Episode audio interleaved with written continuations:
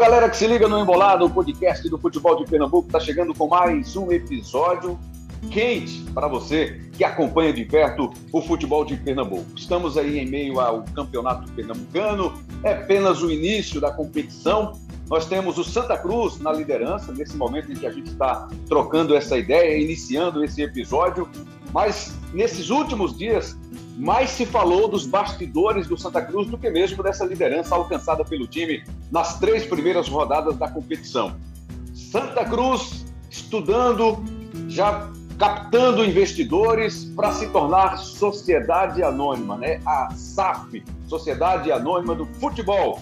A gente já tem no Brasil o Cruzeiro, com o Ronaldo Fenômeno assumindo o futebol do Cruzeiro, o Botafogo também já encaminhado para se tornar uma SA, e agora o Santa Cruz se movimenta nesse mesmo sentido, nesse mesmo caminho, para tentar resolver os seus problemas financeiros. Será que isso vai ser a solução para os problemas do Santa Cruz, que tem um passivo gigantesco? A gente vai falar sobre isso, trazer esses números e entender um pouco mais essa nova realidade que chega para o futebol brasileiro e o Santa está tentando pegar essa onda. Estamos com o Cabral Neto, meu parceiro de embolada. Tudo bem, Cabral? Fala, Rembrandt. Um abraço para você. Mais uma vez, bom demais estar aqui com um assunto tão importante, né, Rembrandt, que, que pode ser bem decisivo aí para o futuro. Nesse caso específico, a gente vai discutir o Santa, mas que certamente será decisivo para o futuro de todos os clubes do país, né? É, seja a decisão de, de ingressar na sociedade anônima, ou seja, a decisão de não ingressar. Mas, de alguma forma, vai impactar no futuro dos clubes, seja ela qual for a decisão. João de Andrade Neto, que pouca gente conhece por esse nome, o João Grilo, repórter do GE. Globo aqui em Pernambuco, acompanhou todo esse, esse movimento feito pelo Santa Cruz nesses dias. Teve entrevista coletiva concedida pelo presidente do clube, pelo departamento jurídico. Tem também alguns detalhes para nos passar para acompanhar durante esse episódio, trocar ideia com o nosso convidado especial. Tudo bem, João Grilo? Fala, Embran, fala, Cabral, aos, aos ouvintes aí. É, de fato, é um, esse programa aqui promete muito, porque, como o Cabral falou, é um assunto que a gente vai falar, tratar do Santa, né? Porque o Santa tem esse pontapé inicial, mas que ouvintes de outros clubes, do Náutico, do Esporte, enfim, de outros clubes, também, é, esse podcast aqui vai ser bem útil, porque é uma tendência, né? Que esse, esse, esse assunto da SA, é, o, do, da Sociedade Anônima do Futebol, da SAF, os outros clubes também é, estudem isso. Então, vale para todas as torcidas. Agora sim, a gente apresenta o nosso convidado especial, Rodrigo Capelo, jornalista, especializado aí em negócios do esporte, tem coluna no GE. Globo, está aí sempre participando, contribuindo com a gente, com seu conhecimento sobre os negócios do esporte. E esse, hoje em dia, é o grande tema né, no esporte, especialmente agora no Brasil, com a adesão do Cruzeiro, Botafogo e o Santa Cruz falando nisso, iniciando um processo para se tornar também sociedade anônima no futebol. Rodrigo Capello, essa vai ser a solução do futebol brasileiro para os clubes que têm problemas gigantes, como o Santa Cruz, na questão financeira, na questão do futebol. O Santa Cruz hoje está disputando, vai disputar novamente a quarta divisão do Campeonato Nacional. Essa é a solução para os clubes que estão com essas dificuldades? Seja bem-vindo mais uma vez ao podcast Embolada. Muito bom ter você com a gente de novo, Capelo. Ô, Rembrandt, só antes do Rodrigo falar, dar as boas-vindas também para ele, mas lembrar também que ele também é autor de um dos grandes livros né, do ano passado sobre futebol e sobre essa questão gerencial, inclusive, que é o futebol como ele é, né? Até para fazer aí a propaganda do, Rodrigo Capelo, né? Um livro bem interessante para todo mundo que se interessar. Pô, aí me ganhou. Cabral. Aí me ganhou, divulgou meu livro já entro com outro humor no podcast. Obrigado, obrigado, amigos, pela, pelo convite para participar aqui do podcast. É, eu não sou um convidado especial, sou bem normalzinho, tá? Eu sou um jornalista aqui da, da casa que estuda o, o, assunto, e eu devo já baixar minha bola em relação ao assunto, porque Santa Cruz, eu não conheço detalhes específicos do projeto, do plano, então eu vou dar muito aqui do que eu conheço da parte teórica e do que eu acompanhei no Botafogo, no Cruzeiro e nos, nos trâmites legislativos. Eu acompanho o assunto SAF há pelo menos uns três ou quatro anos, mas o, o projeto do Santa Cruz especificamente eu não conheço, então o ouvinte me perdoe por isso, não é, não é má vontade, é falta de tempo mesmo. E se é solução, é uma pergunta bem difícil de, de responder, porque pode ser a solução em alguns casos, pode ser a destruição em outros, é algo para se, se, se estudar com muito cuidado e a gente vai debater aqui ao longo dessa próxima hora é, o que, que é, mais do que debater, a gente vai explicar né, o que é a SAF, como é que ela funciona, quais são as principais funções, possibilidades, riscos. Vamos tentar é, iluminar um pouco o nosso torcedor. Deixa eu só então trazer o João Grilo, Capelo, para ele nos falar sobre esse projeto do Santa Cruz, o que, que ele apurou. Talvez essas informações também sejam importantes aí para a sua avaliação, para que você possa trazer para a gente detalhes sobre esse projeto não especificamente do Santa Cruz, como você destacou bem, mas de forma geral, o que isso significa, o que isso representa para o futebol brasileiro. João Grilo, traga-nos informações aí sobre esse processo do Santa.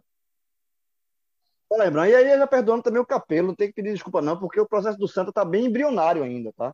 É, o Santa Cruz divulgou é, semana um, uma, uma, nota, né, um, um edital, na verdade, convocando uma Assembleia Extraordinária de Sócios para o dia 27 de março, né? E nessa Assembleia é, vão ser colocadas duas pautas principais para votação. É, uma delas é a, a adesão da SAF, né? Se, se o clube é, o clube explicou que já já há algum tempo, uns cinco meses, vem estudando, vem é, levantando as dívidas, né? A, a, na, na, coletiva de imprensa é, foi divulgado que a dívida do Santa Cruz hoje é de 280 milhões, a dívida geral, é, em torno de gira em torno de 280 milhões de, de reais e que o clube já está é, tem cinco teria cinco investidores é, é, em negociação, mas isso é um segundo passo. Né? O primeiro passo é, é, é o clube se colocar pronto para a, aderir ao modelo da Sociedade Anônima de Futebol, a SAF. Então, isso vai ser colocado em votação no dia 27 de março. Até lá, é, o Santa Cruz deve dar maiores detalhes para o sócio é, é, ficar mais inteirado, porque, como eu disse, está tudo ainda muito no, no campo é, embrionário, né? É, e também porque é, essa, nessa Assembleia Extraordinária também vai colocar em pauta se o mandato do atual presidente, Joaquim Bezerra, vai ser antecipado, o final do mandato vai ser antecipado. Né? Ele tem mandato, o mandato dele vai até o final de 2023 e ele vai quer encurtar esse mandato. É, ele explicou que na, na coletiva foi, foi foi perguntado a ele se não é uma contradição. Afinal de contas, é, a gestão dele está colocando um debate muito importante e uma reforma estrutural gigantesca, talvez seja a maior do, da história do clube, né, que é a adoção da, da SAF, ao mesmo tempo que ele está ele tá caindo fora. E ele falou que não vê contradição nisso, pelo contrário, segundo ele, é uma forma de, de isenção. Assim, assim eu tô, eu tô colocando, mas eu não vou, para que ninguém é, aponte ou, venha dizer mais no futuro que ele está tirando proveito da situação. Isso foi o que Joaquim Bezerra explicou, né? Então é isso assim. O que o que está é, é, posto nesse momento é um é, é, a intenção oficial do Santa Cruz de se transformar em SAF vai ter essa primeira Assembleia Extraordinária dia 27 para saber se o, se o sócio autoriza essa essa essa, essa é, implementação da SAF. Agora, quem vai ser o investidor é, quais, quanto vai ser, aporte financeiro vai ser colocado no Santa Cruz? Quais são esses cinco investidores que o, Santa Cruz, que o próprio Santa Cruz diz ter já iniciado conversas? Isso não foi divulgado, não foi debatido, e isso, por enquanto, o sócio está tá sem entender. Então, é como é, o Capelo falou que tem poucas informações, mas de fato, hoje Santa Cruz não tem tantas informações assim. A informação que a gente tem é que Santa Cruz está disposto a se transformar na SAF. E basicamente é isso. Bom, então, mas pelo menos já há um passo muito importante aí nessa história, Capelo, pelo que a gente entendeu. Se o Santa já tem cinco potenciais investidores, então o restante do processo é só protocolar, porque se já tem o investidor é o principal, né? É o cara que vai chegar, a empresa, quem quer que seja, para chegar e bancar as despesas, assumir o futebol. E o torcedor, de forma muito simplificada, Capelo, quer o quê? Nesses casos, quer que o time dentro de campo dê resultado, que o time consiga títulos, que o time consiga acessos. Imagino que a ideia do torcedor seja essa, e o time se livre das dívidas. Mas como é exatamente que funciona esse processo, Rodrigo Capelo? O, o, só, só, explicando, ele não tem cinco investidores, ele tá, ele tem, tá, procurou cinco investidores. São é, potenciais, tá, né? potenciais que, investidores. É, ele vai ter que convencer, exatamente, ele vai ter que convencer, e alguém que tem que se interessar. Mas ele procurou cinco. É, e essa Rodrigo é a parte. essa é a parte mais difícil, você tem razão, encontrar os investidores é a parte mais difícil, é, mas é uma parte que a gente tem que tomar muito cuidado aqui na comunicação, porque é, conversa tem muito, tem muita conversa no mercado, porque você tem estrangeiros, você tem empresários nacionais brasileiros, você tem gente de todo o país que está afim de fazer negócio com o clube de futebol, e, e, tem muita conversa, interesse, sondagem. Agora, chegar a uma etapa de fato de negociação, de acertar valores, responsabilidades, é, direitos e colocar isso no papel e fazer acontecer, demora. O próprio Botafogo, que eu acho que é o clube que é, nessa nova leva de empresas foi o que começou primeiro, ele começou a, a trabalhar na ideia da, da SA ainda, quando nem existia ainda a lei da SAF, ele levou dois, três anos para conseguir fazer isso acontecer. Então, é, é, um processo bem complicado. Mas eu acho que o ideal para a gente aqui é dar alguns passos atrás e entender melhor do que se trata.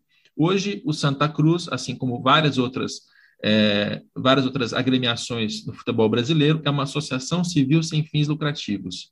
Qual é a ideia? Abre uma empresa, transfere para essa empresa os ativos do futebol os contratos dos jogadores, os contratos de patrocínio, os contratos de transmissão, tudo que tem a ver com futebol vai para essa empresa e esta empresa tem a possibilidade de ser vendida para um outra para um outro dono, para um outro proprietário. Esse é o negócio que se desenha. A SAF ela chega por meio do Congresso, né, do Senado, do, do, da, da Câmara dos Deputados, eles criam essa lei para estimular essa conversão, porque a gente aqui no Brasil eu digo aqui no Brasil, eu estou até na Espanha, estou falando besteira aqui, mas as pessoas aí no Brasil ainda têm é, um, um fetiche em achar que o clube de futebol, virando empresa, vai ser melhor administrado, vai ter mais dinheiro, vai ser mais competitivo e vai ter um, um cenário mais responsável apenas porque vai ter um dono. Isso eu, eu chamo de fetiche, porque não é necessariamente verdade. Você pode ter uma empresa é, com nenhum dinheiro, com pouca receita, com mau administrador, que vai à falência e que, que acaba num, num cenário é, talvez até pior do que uma associação civil. Então, o primeiro ponto importante para a gente aqui é desmontar um pouco essa, essa noção de que, ao virar empresa, a, os unicórnios chegam, o arco-íris se pinta no céu e, e, e, o céu clareia. Não é bem assim. É, é, muito, é muito complicado todo esse processo. Mas sim, tem um, uma possibilidade de acelerar a recuperação de um clube de futebol à medida que você vende ele para alguém e esse alguém chega com dinheiro para fazer investimentos e para fazer a roda girar um pouco mais rápido. Acho que é uma, uma boa, não sei se é uma boa fala inicial, mas é a minha fala inicial. Vocês vão me perguntando agora e a gente vai, vai destrinchando cada assunto. A questão, eu, eu penso o seguinte: o Cruzeiro, agora, o torcedor do Cruzeiro ficou naquela expectativa, Capelo, de que o fenômeno chegasse, o Ronaldo chegasse com a sua empresa e resolvesse todas as questões. E esse não está resolvido, né? os problemas ainda não estão resolvidos. O que, que caminhos o Cruzeiro já fez que o Botafogo não conseguiu ainda para definitivamente se tornar a SAF, né, Sociedade Anônima, e que o Santa ainda vai começar. Por que, que o Botafogo começou antes essa discussão e o Cruzeiro foi quem efetivamente iniciou para eles o processo da, da SAF? É, eu te diria até que o Botafogo está à frente do Cruzeiro em toda, toda essa história. Em todo esse processo, o Botafogo está à frente. É, tanto porque começou antes, quanto porque se estruturou melhor para fazer a venda. O Cruzeiro chegou a anunciar o negócio uma semana antes, mas isso no, no, frigir dos ovos não significa muita coisa. O Cruzeiro está tá atrás do Botafogo em termos de estruturação. Basicamente, o Botafogo ele, ele montou uma, uma concorrência ali, uma venda da, dessa empresa ele está vendendo 90% por um empresário americano chamado John Textor, 10% vão continuar como propriedade da Associação Civil, Botafogo de Futebol e Regatas. E por que, que eu digo que o Botafogo está melhor estruturado? Porque eles conseguiram colocar um, um, as regras do jogo de uma maneira mais clara, é, mais aberta até, melhor explicada para os sócios e mais é, sólida também. Porque o John Textor vai comprar 90% dessa empresa, do Botafogo SAF, ele tem a obrigação de fazer investimentos de 400 milhões de reais. No caso do Botafogo, você tem um prazo determinado, esse dinheiro tem que entrar nos próximos três anos, sendo que 50 milhões já estão entrando agora, mais 100 milhões vão entrar no momento que assinar o contrato definitivo, porque a venda de fato ainda não aconteceu, eles estão arrumando as, as questões burocráticas e jurídicas e contratuais ainda, e depois você vai ter 100 milhões, 100 milhões e mais 50 milhões, tudo isso em três anos são 400 milhões de reais em investimentos. É, no caso do Cruzeiro, a gente ainda não tem essa clareza de ah, sim, vão entrar 400 milhões, esse foi o anúncio, mas qual vai ser o cronograma desse investimento? Vai entrar o dinheiro agora? Já está entrando? Quanto? O Ronaldo tem, de fato, todo esse dinheiro para investir? São questões que no Cruzeiro ainda estão um pouco mais é, é, nebulosas, ou pelo menos que não foram divulgadas ou apuradas por ninguém na imprensa. Então, o Botafogo está à frente, sim.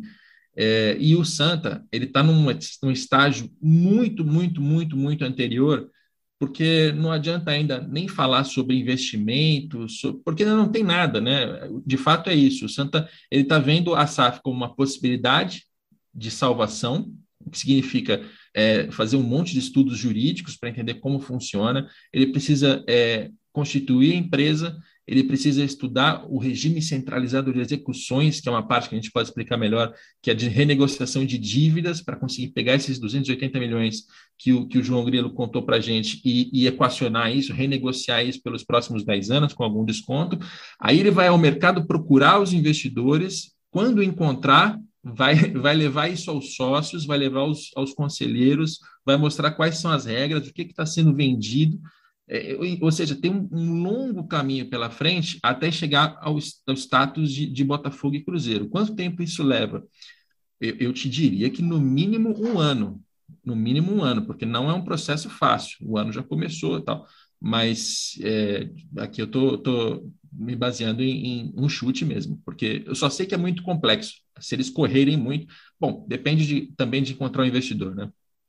Rodrigo, e, e só uma coisa para esclarecer também que muita gente pensa que, é, você até falou, o clube é, é, é, em SAF parece que é a solução dos problemas e vai vir unicórnio, um, um, um balde de dinheiro no, no fundo do no final do arco-íris, não é assim, porque não é não significa que o clube transformar em SAF é, conseguir um investidor, esse investidor não vai colocar um aporte financeiro para pagar as dívidas do Santos.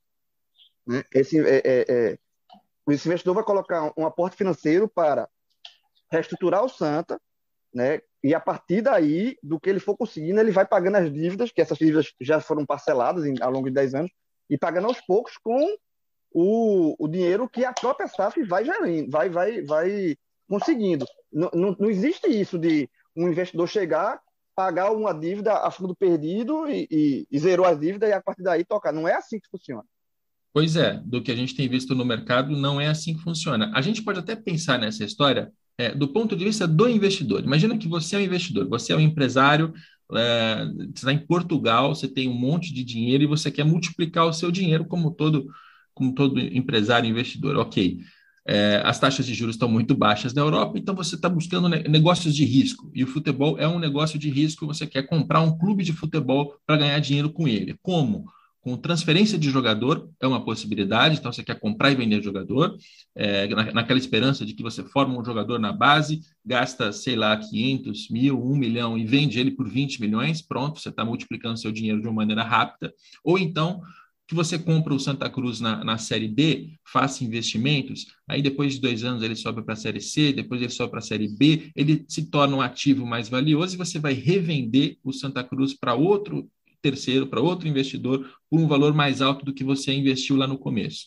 São possibilidades. Então, o investidor que estiver olhando para o Santa, ele vai ter essa cabeça. Aí vamos, vamos nos perguntar aqui, e, e a gente precisa ser muito realista nesse momento. Você olha para o futebol brasileiro, você vai comprar o América Mineiro, que já tem infraestrutura, que tem categorias de base que já estão funcionando, que tem patrimônio, ou você vai comprar que, e que tem uma dívida baixa, baixa e equacionada, ou você vai comprar o Santa Cruz, que tem dificuldades é, de competição, de estrutura, tem dívidas altíssimas, 280 milhões. Então, eu só estou citando o América Mineiro como um exemplo é, fácil e genérico, mas você pode colocar na, na, lista todos os clubes do país, os clubes de São Paulo, do Rio de Janeiro, de Minas Gerais, etc, etc, etc. É, então, o primeiro choque de realidade aqui é o seguinte: o Santa hoje eu tenho certeza que é um ativo que pode valorizar muito, que tem uma, uma torcida imensa, que está muito bem colocado, que tem uma marca tradicional, tem várias virtudes, mas tem problemas. E, a, e o principal deles é tem uma dívida altíssima, né? Achar que esse investidor vai chegar E, ah, não, toma aqui, ó, pega o dinheiro, paga todas as dívidas, agora o Santa está novo e o negócio vai voar. Para o investidor não faz sentido pensar assim, né? Então, como é que a história ela, ela deve correr?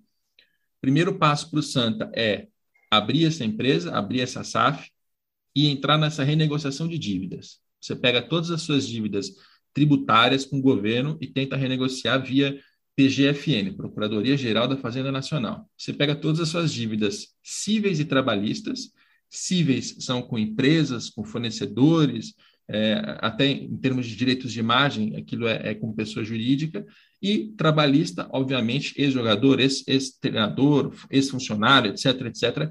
Pega todas essas dívidas, coloca elas num pote e leva à justiça para renegociar com todo mundo ao mesmo tempo.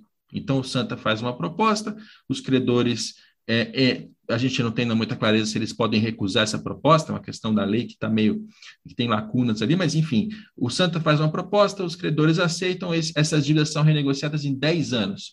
Ufa, tira a corda do pescoço, agora começa a fazer sentido para o investidor. Porque, beleza, eu vou comprar o Santa Cruz, eu quero multiplicar meu dinheiro e eu sei que tem dívidas ali que eu vou ter que arcar com elas. Eu vou ter que destinar 20% das minhas receitas todo mês para pagar essas dívidas, mas são apenas 20%. Com o restante, com os investimentos que eu vou fazer, eu vou fazer o Santa crescer, ficar maior, subir de divisão, e aquilo pode fazer sentido para algum investidor. Desculpa a, a, a fala muito longa, mas eu estou tentando fazer o caminho aqui, pensando do ponto de vista do investidor até o clube, porque aí o torcedor vai entender como é que esse jogo funciona. Cabral Neto. Vamos lá, Rembrandt. É, eu acho que existem, sei lá, centenas de dúvidas que precisam ficar muito claras nessa situação. É, é evidente que a grande maioria não será respondida pelo Rodrigo, não será respondida por mim e não será respondida por ninguém do Santa nesse momento até. Porque assim não, não adianta é, as pessoas que estão fazendo o Santa Cruz hoje é, responderem especificamente quais são suas intenções.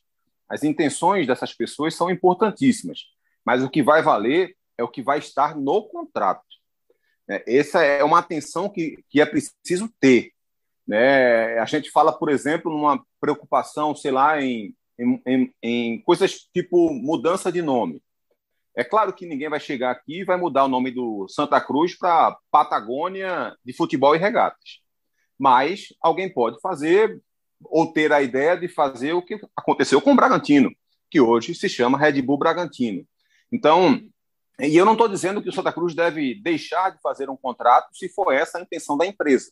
Eu estou dizendo apenas que isso precisa ficar esclarecido, se há essa possibilidade, qual a limitação dessa mudança de nome, por exemplo, e se as pessoas que aprovarem esse novo contrato, é, sabendo dessa informação, aceitarem e acharem tudo bem, a torcida também achar tudo bem, que faça. Eu quero apenas que tudo seja esclarecido antes da assinatura de um contrato. Eu dei apenas um exemplo, mas existem vários. Por exemplo, a nova gestora vai poder vender mando de campo do Santa. É, ele vai, vai deix, pode deixar algum, de jogar alguns jogos aqui no Recife para jogar em outra cidade ou em outro estado. Se isso puder fazer, ser feito, é, quantos jogos será permitido que se faça isso? Haverá uma limitação de venda de mando de campo? Haverá uma exigência mínima de jogos a serem feitos no Arruda, como é que vai ser o investimento no centro de treinamento? Esse CT permanece sendo do Santa Cruz e será concedido à empresa gestora ou o centro de treinamento do Santa Cruz passará a ser do investidor? Como vai ser o nível de investimento na base do clube? O plano de ação do Santa, por exemplo, poderá sofrer modificações?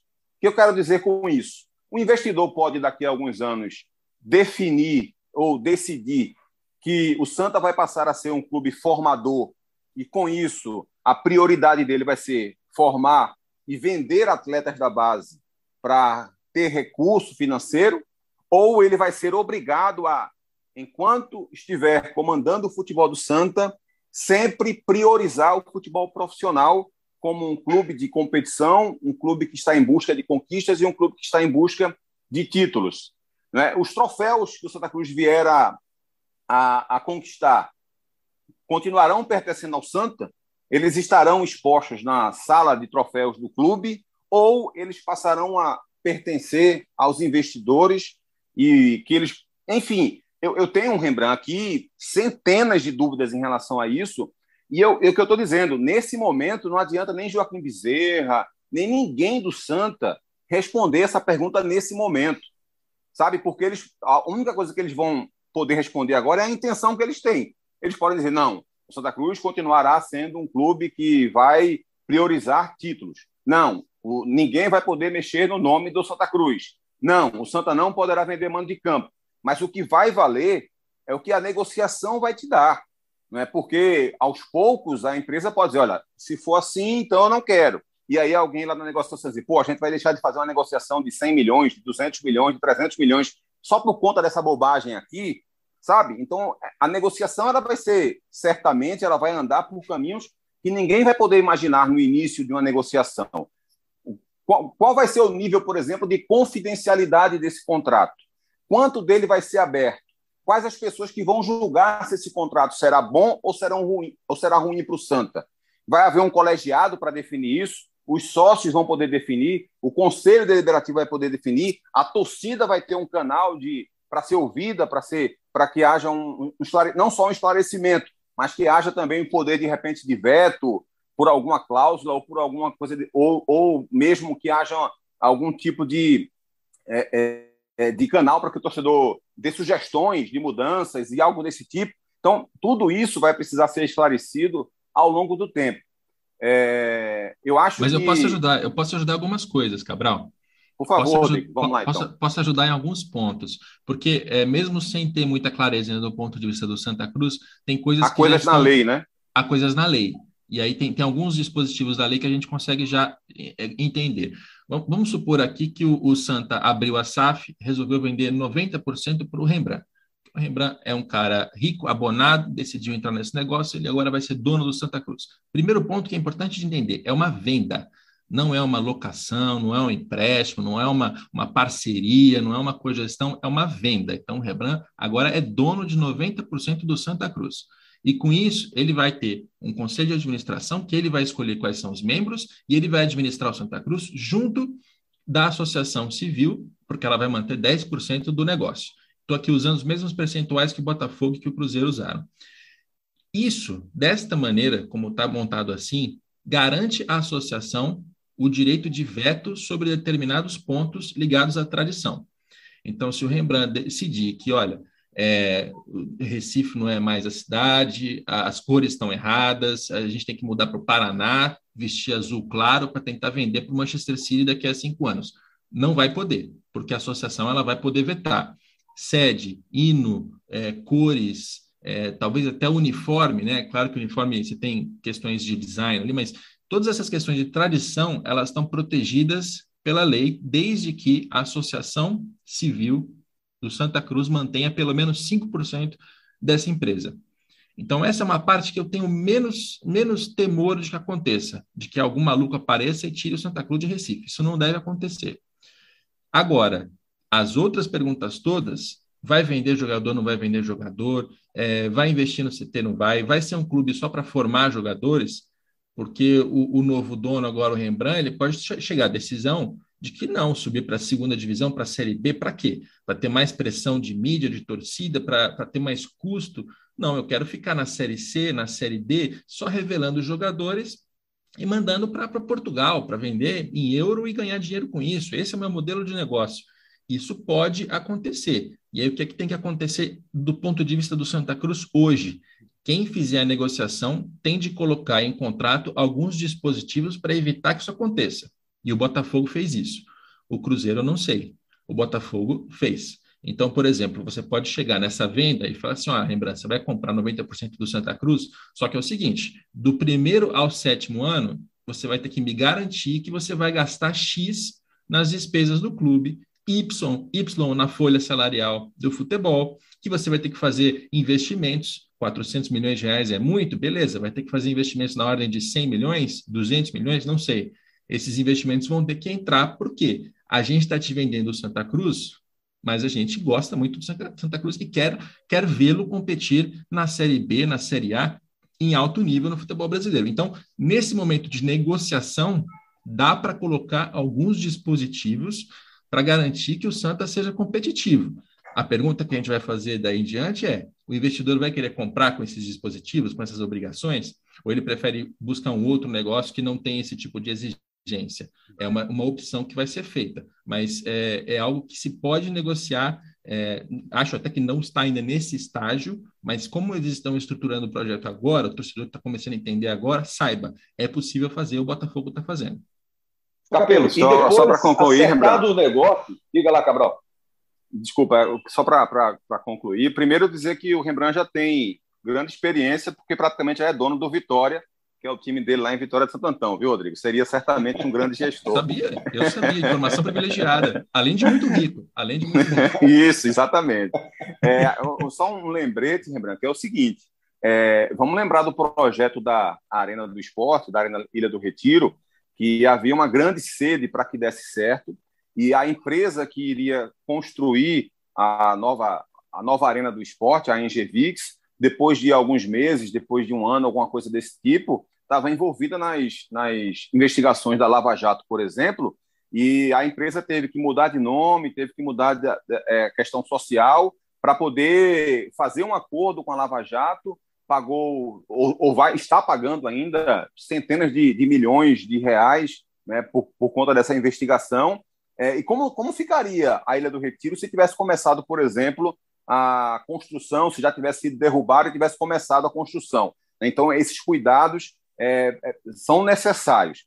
Todo mundo quer ver o Santa Cruz se reerguer. Ninguém quer ver o Santa Cruz na situação que está, mas é preciso saber qual o preço que se está disposto a pagar por isso, qual o risco que está disposto a se pagar por isso. E eu queria depois também, Rembrandt, que o Rodrigo pudesse nos passar porque assim há um, um, grande pensamento de que todos os clubes que fizeram a SAF deram certo, e não é bem assim. Né? Eu queria, de repente, que ele pudesse citar um exemplo que foi muito positivo para algum clube no mundo e um exemplo que tivesse sido negativo, né? nesse, nesse nível de, digamos assim, de similaridade. Né? Um clube que se deu muito bem é, com, com uma negociação parecida com essa da SAF e um clube no, na, na, no, no, no, mundo que tenha feito um, uma negociação muito ruim e que tenha, de repente, perdido espaço ou, enfim, tenha ido à falência, qualquer coisa desse tipo. Mundo, Pode ser, Capelo? Claro, vocês querem. No, eu vou estar no mundo e no Brasil. Eu vou até falar da Espanha, que é onde eu estou aqui agora, estou fazendo mestrado em negócios do futebol. A Espanha, ela no fim dos anos 90, passou por um processo de o governo forçou os clubes todos a deixarem de, de ser associações e migrarem para a SAD. Aqui na Espanha não é SAF, é SAD, é Sociedade Anônima Desportiva. É, o, no, o nosso é futebol, só trocamos uma letra. E naquele momento, achou-se que só por virar empresa os clubes já seriam melhor administrados. Era mentira, era fantasia, deu errado. E em meados dos anos 2000, os clubes espanhóis estavam todos quebrados mais uma vez, tiveram que passar por processos de recuperação, de renegociação com credores, foi, foi mais, mais um trauma ali. A coisa só mudou de fato na Espanha depois que a, a Liga passou a, a, centralizar a venda dos direitos de televisão, distribuir um pouco melhor o dinheiro, ter controle de fair play financeiro, ou seja, o futebol espanhol só funcionou quando o ecossistema ficou mais é, regrado, melhor regulamentado e a coisa, a coisa andou. É, então, esse é, um, esse é um caso de alerta para a gente. E aí você pode pegar tanto. É, é, veja só, o Real Madrid, o Barcelona, o Osasuna e o Atlético de Bilbao não são empresas, eles continuam associações. O Barcelona, se você olhar para ele em 2008, 9, 10, 11, você vai falar, é um dos melhores clubes do mundo, fatura muito, ganha tudo, Guardiola, Messi, fantástico, era uma associação. Hoje, o Barcelona está passando por uma crise financeira gravíssima, gravíssima terrível. E eu estou vendo um pouco de dentro aqui, o Barcelona é muito desorganizado, vocês não têm noção. E a associação. Quer dizer, importa ser associação, ser empresa? Não, o que vai importar é como ele se organiza internamente, como administra seu próprio dinheiro, etc. Então, como, como alerta internacional, trago esses exemplos. Quando a gente olha para o Brasil, vocês vão lembrar que o Figueirense teve um papo de ser vendido antes mesmo da SAF. Ele, ele chegou a fazer esse processo de abrir empresa, mandar o futebol, ser vendido para uma empresa que foi denominada Elephant. E o ponto é que os novos donos não tinham dinheiro suficiente, não tinham competência para fazer aquilo e quebraram o clube, não pagaram salários. O Figueirense eventualmente acabou rebaixado. Então foi um, foi um caso evidente de fracasso, não funcionou. Assim como, por outro lado, o Red Bull Bragantino foi é, comprado pela Red Bull, né, é, foi mudada sua marca, seu escudo, seu nome, recebeu mais de 100 milhões de reais em investimentos na contratação de jogadores, mais uma grande patrocínio, toda uma estrutura nova, foi para a primeira divisão e chegou à final da Sul-Americana. Não dá para dizer que é um, um, projeto que deu errado, pelo, muito pelo contrário, deu muito certo. Então, veja só, ser empresa, ser associação por si só não significa nada. E quando vira empresa, você pode ser comprado por um investidor muito ruim, que não tem dinheiro, que não tem competência e que vai quebrar o teu clube. Ou você pode ser comprado por um investidor que tem dinheiro, que tem alguma noção de, de administração de futebol. O Thiago Escuro, que é o CEO do Red Bull Bragantino, é muito bem preparado para a função que, que, exerce e que vai te dar resultado. Então, é, é muito mais difícil do que parece, e, eu, e esses são alguns exemplos brasileiros para a gente ter isso, isso em mente. Ô, Cabelo, só, só uma, um, aproveitando esse teu gancho, ia deixar bem claro o seguinte, por isso que tem que ter muito cuidado com a, a quando for fechar o investidor, porque se pegar um investidor bem intencionado, com dinheiro, ótimo. Mas se pegar um investidor nível o que é, é, investiu no, no Figueirense, né, que deu errado, não tem como você pedir impeachment, não tem como você tirar na eleição. O clube passa a ser dessa, desse, desse investidor e aí é dele.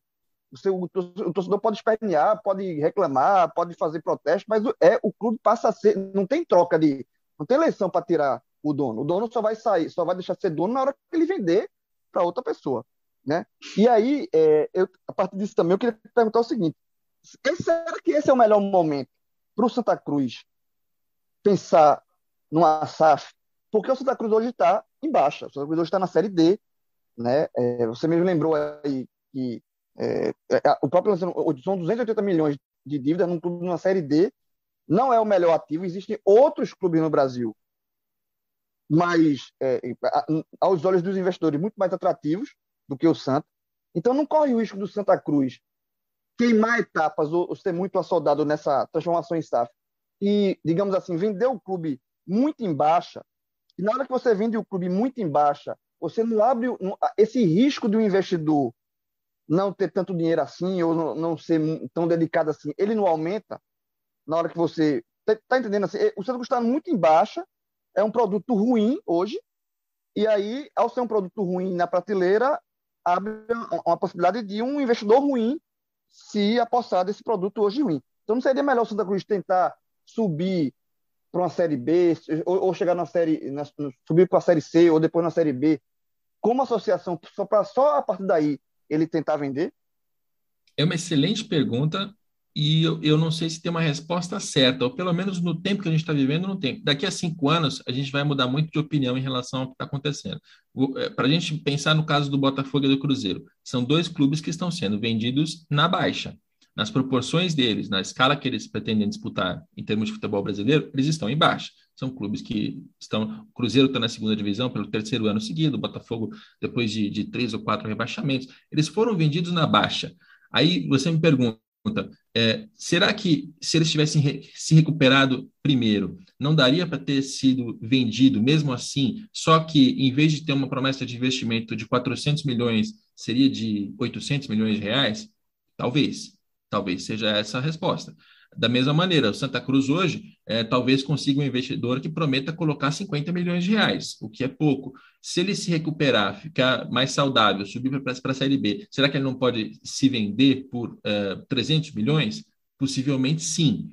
O outro lado dessa moeda é que, da maneira como está estruturado hoje, como associação, sem ter dinheiro vindo de fora, está muito difícil de recuperar o Santa Cruz, assim como estava e está também no caso do Botafogo e do Cruzeiro. O Botafogo conseguiria voltar a ser competitivo de fato com as próprias pernas da Associação Civil Sem Fins Lucrativos? Bom, ele tentou é, por décadas e não conseguiu. O Cruzeiro é, caiu num buraco tão fundo que ele não está conseguindo sequer voltar à primeira divisão.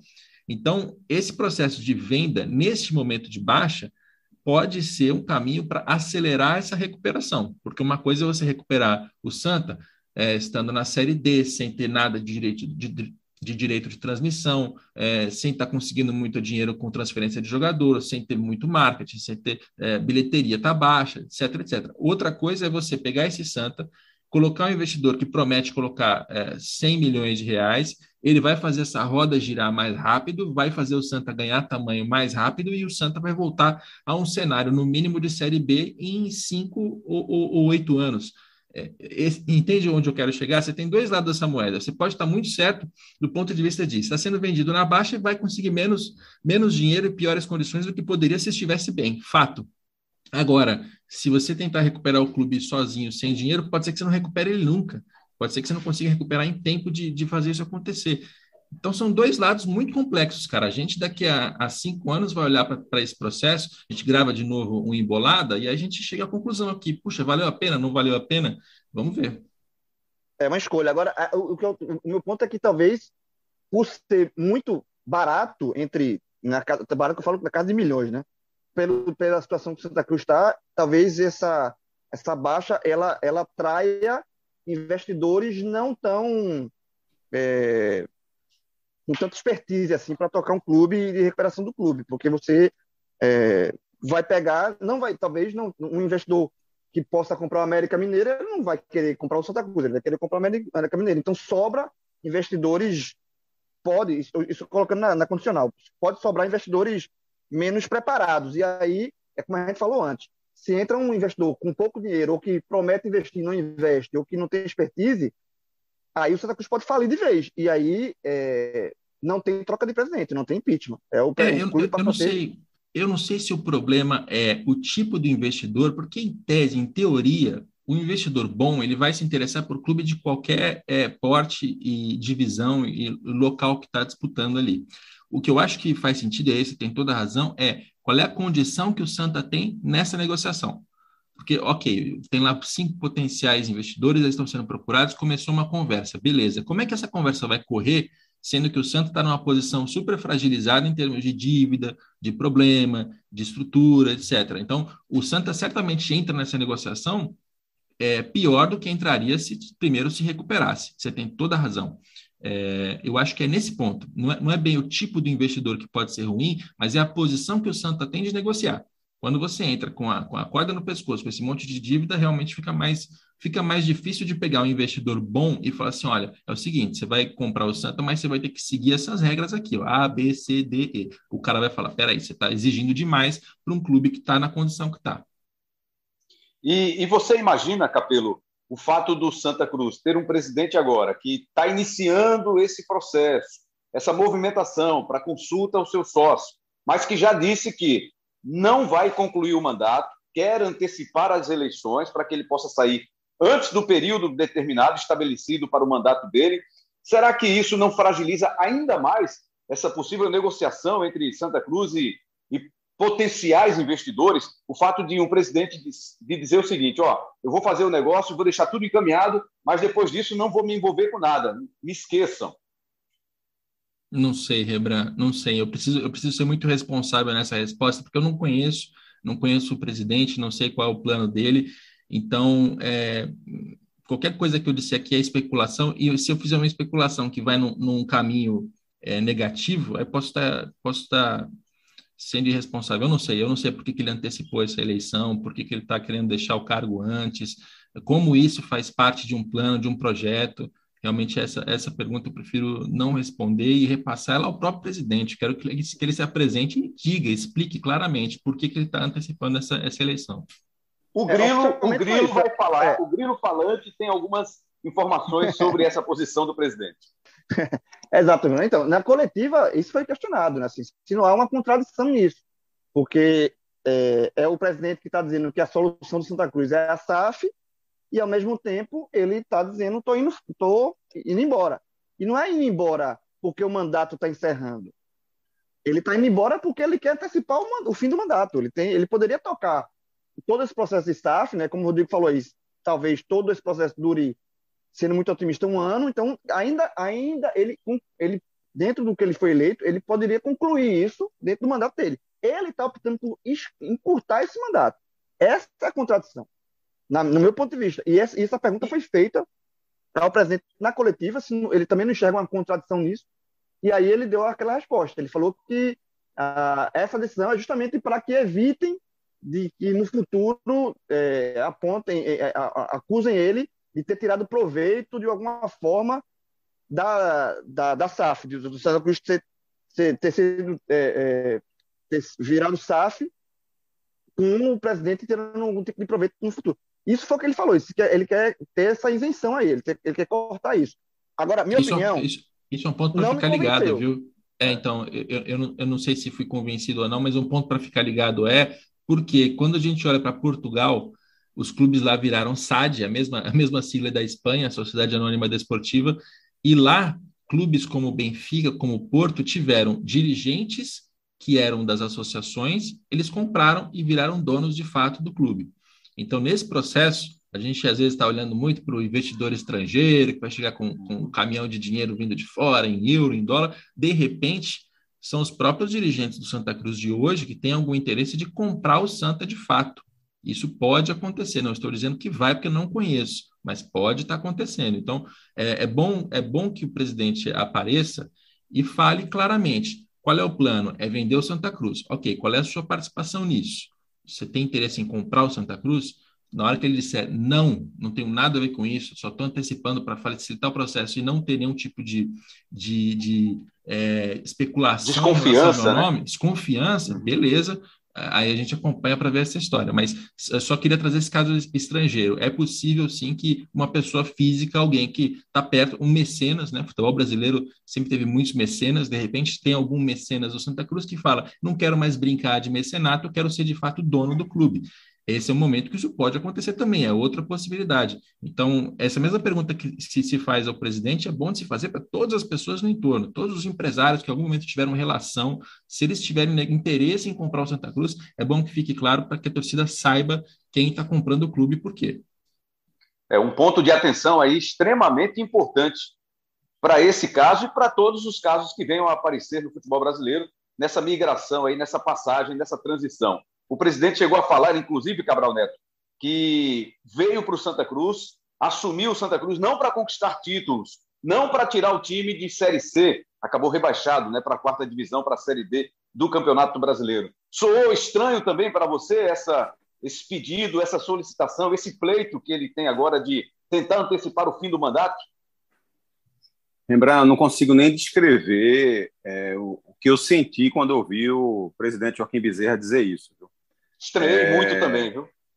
Impressionante, impressionante como é que o presidente do Santa Cruz diz que não veio para salvar o Santa Cruz da Série C, sabe? É, diminuindo, digamos assim, a responsabilidade dele sobre o péssimo trabalho que ele fez no ano passado com o futebol do Santa, sabe? Minimizando é, a gestão ridícula de futebol do Santa Cruz do ano passado é, como, se, como se isso fosse algo menor, sabe? Como se isso não fosse algo importante. E pior, porque isso nunca, jamais, nem de perto, passou pelo discurso dele na campanha, na época da eleição. É, o que se ouvia era algo totalmente diferente, eram críticas à gestão do futebol do Santa, todos os dias eram feitas pelo grupo político de Joaquim Bezerra. E aí, depois de um ano e pouco, é, com, com péssima gestão do futebol, com afastamento dele, se depois ele volta e agora diz que vai sair do clube, vir com uma conversa dessa. Né? Se eu fiquei absolutamente indignado quando ouvi o que o presidente falou, essa frase especificamente, eu fico imaginando o torcedor quando ouviu ah, essas palavras do presidente Joaquim Bezerra no nosso Globo Esporte. Mas, enfim, é, voltando a, a esse bate-papo, Rembrandt, uma coisa que é, que, que é importante falar, e o Rodrigo Capello, inclusive, tem batido nessa tecla também aqui nessa conversa, é que vai ser muito importante o poder de negociação do Santa sobre esse contrato. Porque a gente tem, digamos assim, um contrato ideal para o Santa. Só que esse contrato ideal para o Santa não é necessariamente um contrato ideal para o investidor. Então, qual vai ser esse meio termo? Né? Onde, é que esse, onde é que essa negociação vai se encontrar? Por exemplo, a gente tem uma base, uma ideia de que se Botafogo e Cruzeiro estão recebendo 400 milhões de aporte financeiro, o investimento no Santa vai ser bem menor do que esse. Porque Botafogo está, mesmo que em baixa, é um clube gigantesco do futebol brasileiro e que está na primeira divisão. O Cruzeiro é um clube gigantesco que quatro, cinco anos atrás era campeão de Copa do Brasil, né, foi tricampeão brasileiro há pouco tempo atrás, está na Série B mas é um clube de uma movimentação, digamos assim, nacional incrível. é um clube imenso do futebol brasileiro. O Santa está na quarta divisão nacional. Né? Com, é, é, é bom sempre deixar isso muito claro. Eu posso falar aqui, as pessoas podem me achar é, pessimista em relação a isso, mas eu acho que é um alerta que a gente tem sempre que dizer.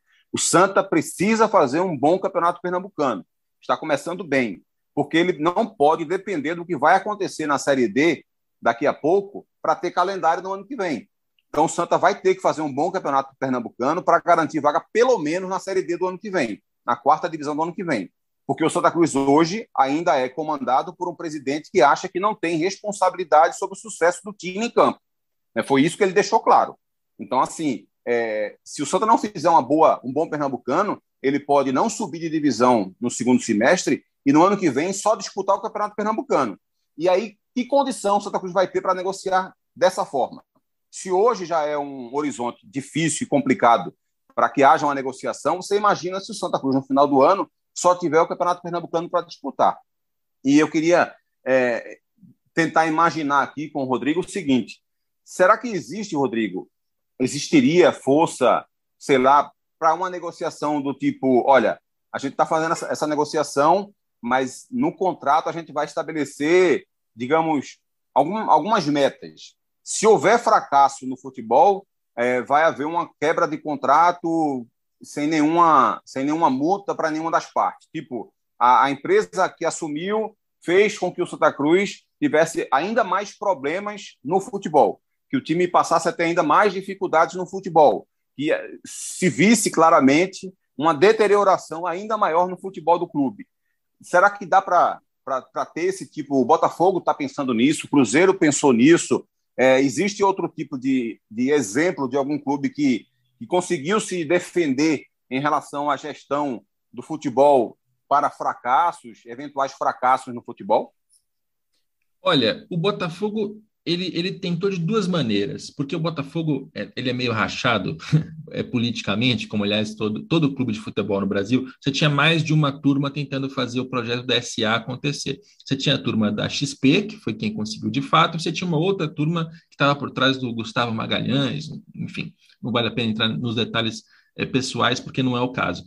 O ponto é, aquela turma do Gustavo Magalhães que fracassou, que não conseguiu vender o Botafogo, eles tinham montado um plano dizendo que se o Botafogo não fosse campeão da Libertadores até 2025, entre outras metas esportivas variadas, a Associação Civil poderia recomprar a empresa por um real, o que é um valor simbólico.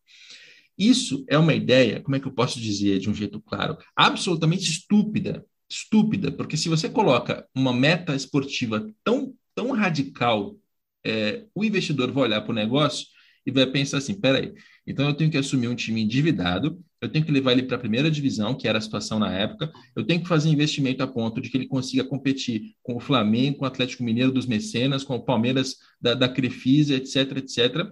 E se eu não for campeão, eu perco todo o meu investimento, eu perco tudo, eu, eu tenho que vender por um real de volta. É lógico que nenhum investidor vai entrar num negócio desse. Então, essa ideia desse jeito, ela era estúpida e ela não funcionou.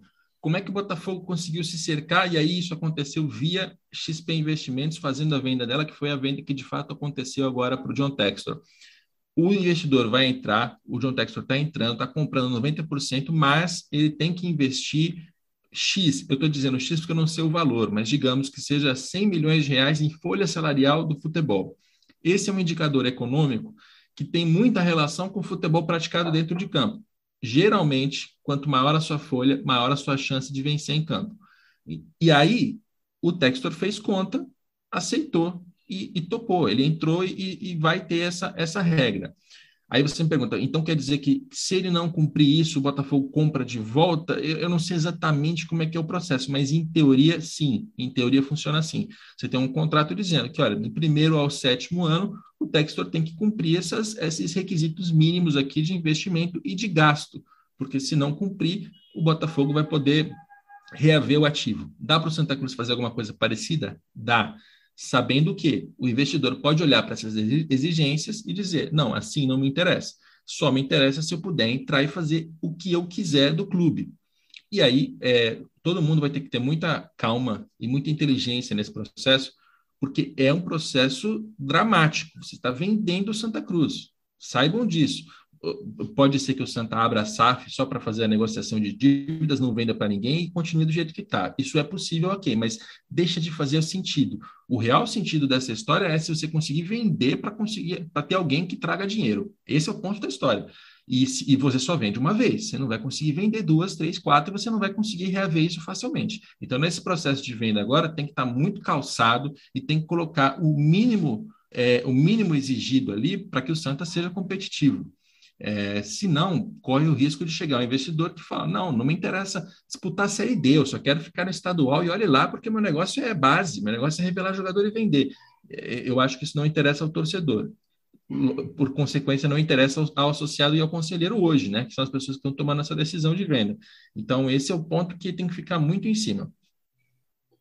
Rodrigo Capelo, mais uma vez, super esclarecedor o papo com você. Queria só que, para a gente completar aqui o nosso papo, que você, se por acaso deixamos de fazer alguma pergunta que você considera de resposta importante para o entendimento aí do público, do nosso ouvinte, em especial nesse momento o torcedor do Santa Cruz, que é um clube muito popular, um clube de uma enorme torcida, mas que certamente torcedores do Náutico, do esporte, de outros times do Nordeste, dos times do futebol brasileiro também se interessam por esse papo, por essa ideia, pensam nisso no futuro próximo, já que não é uma coisa para amanhã, é uma coisa, como você explicou, é uma coisa que tem que ser negociada, pensada, estruturada, e isso leva um tempinho. Faltamos fazer alguma pergunta que pudesse ser interessante, uma, mais uma resposta sua, Rodrigo? Acho que não, acho que não. Acho que vocês fizeram todas as perguntas relevantes e necessárias para entender.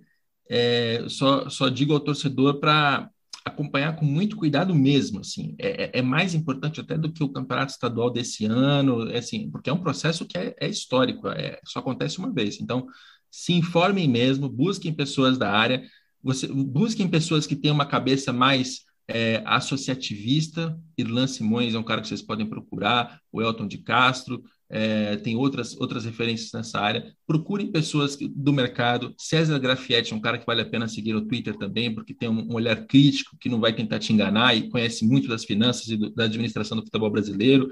É, faça perguntas, fique em cima desse assunto, porque realmente é importante de, de entender. E se faltou, Rembrandt, o torcedor vai, vai notar e vai vir ao meu Twitter e vai perguntar e eu vou tentar responder o mais rápido possível. Muito legal. só, muito só legal, um ponto de esclarecimento, só, só um ponto de esclarecimento. Pois não, é, o, o, Santa Cruz pode vender o percentual dele para a SAF é, em tese a partir de 10% até 90%, né? mas geralmente o quem vai investir ele vai ter querer ter é, ser sócio majoritário então ele passa a comprar acima de 50%, né? Ninguém vai colocar dinheiro num clube para ser minoritário. Então, a, a, a, tendência é que o Santa Cruz venda passe a vender a, pelo menos acima de 50%, 55, 60, 70, é até isso. 90, para que o, o, o, investidor ele tenha o direito de fazer o que ele quiser no clube. Ele está comprando. Então, não, ninguém vai. O Santa Cruz não, não existe esse papo que o Santa Cruz vai vender e vai continuar como majoritário da ação. O clube, a associação não vai ser mais majoritária, não é isso? É, eu tento, eu tento nessa apuração, eh, João, até porque eu tenho menos obrigação de seguir o futebol no dia a dia como vocês, eu tento ouvir mais partes, mais lados. Então eu não ouço só o dirigente que quer vender, eu ouço o cara da BTG, o cara da XP Investimentos, é, o, o, possível investidor, é, pessoas na Europa, no Brasil, eu tento ouvir para entender qual é a cabeça, o que, que eles querem do que eu tenho entendido até agora, nenhum investidor vai chegar para comprar um clube brasileiro como o Santa Cruz para comprar só 20%. Não, toma, eu vou te comprar 20% aqui por é, 100 milhões de reais, continua administrando você, faz o que você vinha fazendo, né, que estava dando errado, continua, usa meu dinheiro tranquilo, porque eu, eu só quero que você me devolva o dinheiro daqui a um tempo. Não, é muito arriscado, não vai funcionar desse jeito. Isso, é, essa é a cabeça que eu tenho encontrado. Quem comprar um clube de futebol vai querer comprar para ser sócio majoritário, que significa ter controle sobre as decisões. Ele vai montar uma estratégia, um modelo de negócio, vai fazer investimento, vai buscar o retorno dele, mas ele quer administrar o brinquedo, ele não quer deixar aquilo na mão do dirigente amador que estava lá e que claramente não, não sabia fazer. João, só para a gente finalizar agora mesmo, é, quando é que vai ser a reunião, a convocação do presidente do Santa para ouvir sócios, conselheiros, para que se tome uma decisão sobre esse início de processo efetivamente e essa possibilidade também de antecipar o final do mandato do presidente Joaquim Bezerra. Pra, ficou para quando mesmo, João? Dia 27 de março, um dia que promete ser histórico para Santa Cruz.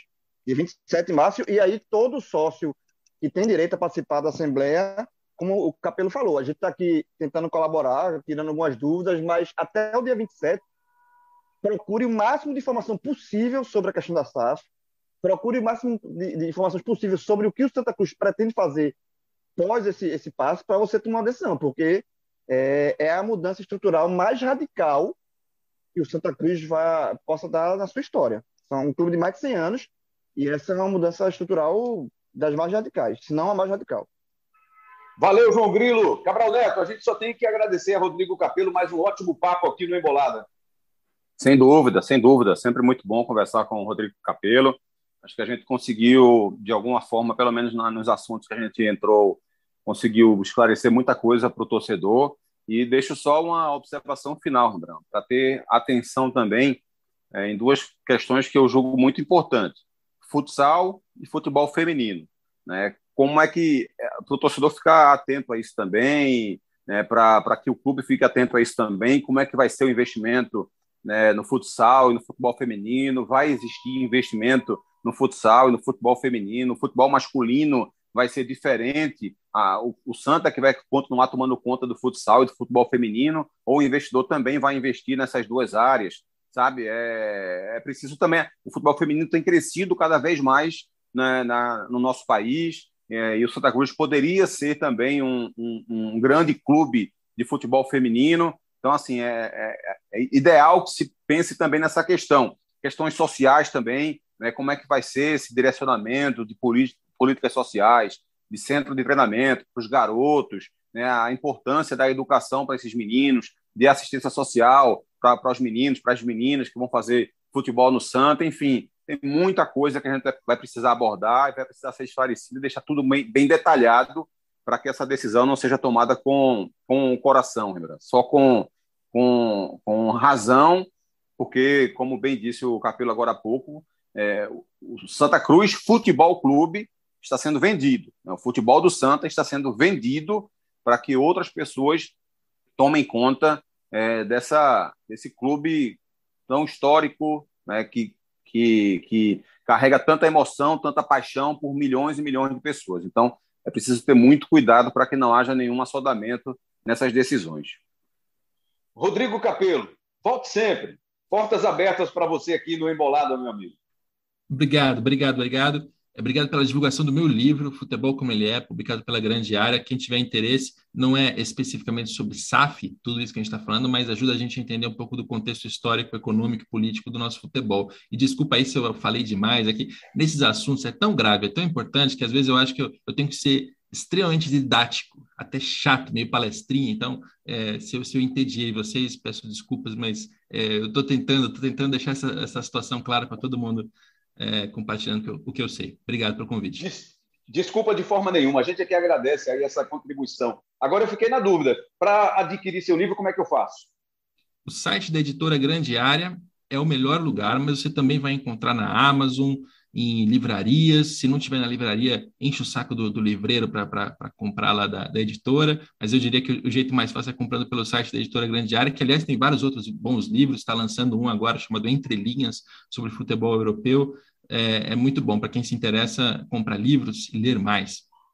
Obrigado pela dica. Estarei daqui a pouquinho acessando aí para ter o seu livro aqui de posse dele e ler uma, uma leitura que certamente é recomendada para todos nós do mundo do futebol e para quem também não gosta de futebol, gosta de finanças, de entender um pouco mais desse universo. Valeu, Capelo. Até a próxima, meu amigo. Tudo de bom. Até a próxima. Valeu. Obrigado, João Grilo. Valeu, Cabral Neto, parceiro Cabral Neto. Obrigado aí ao Olavo Braz que deu esse suporte tecnológico. A edição do episódio vai ser do Elias Roma Neto, o CEO do nosso embolado é o Daniel Gomes, né? o craque que joga em todas as posições, o consultor é o Lucas Fittipaldi, a coordenação de podcasts do Rafael Barros, a gerência de podcasts do André Amaral. Esse é o nosso time, é a nossa ficha. Agradecendo sempre a você, que é, sem dúvida nenhuma, a razão aqui do nosso papo o Embolada, o podcast do futebol de Pernambuco, ge.globo barra embolada ou no seu, na sua plataforma de áudio digital preferida, nas principais. Estamos lá com mais um episódio do Embolada. Um grande abraço e até a próxima.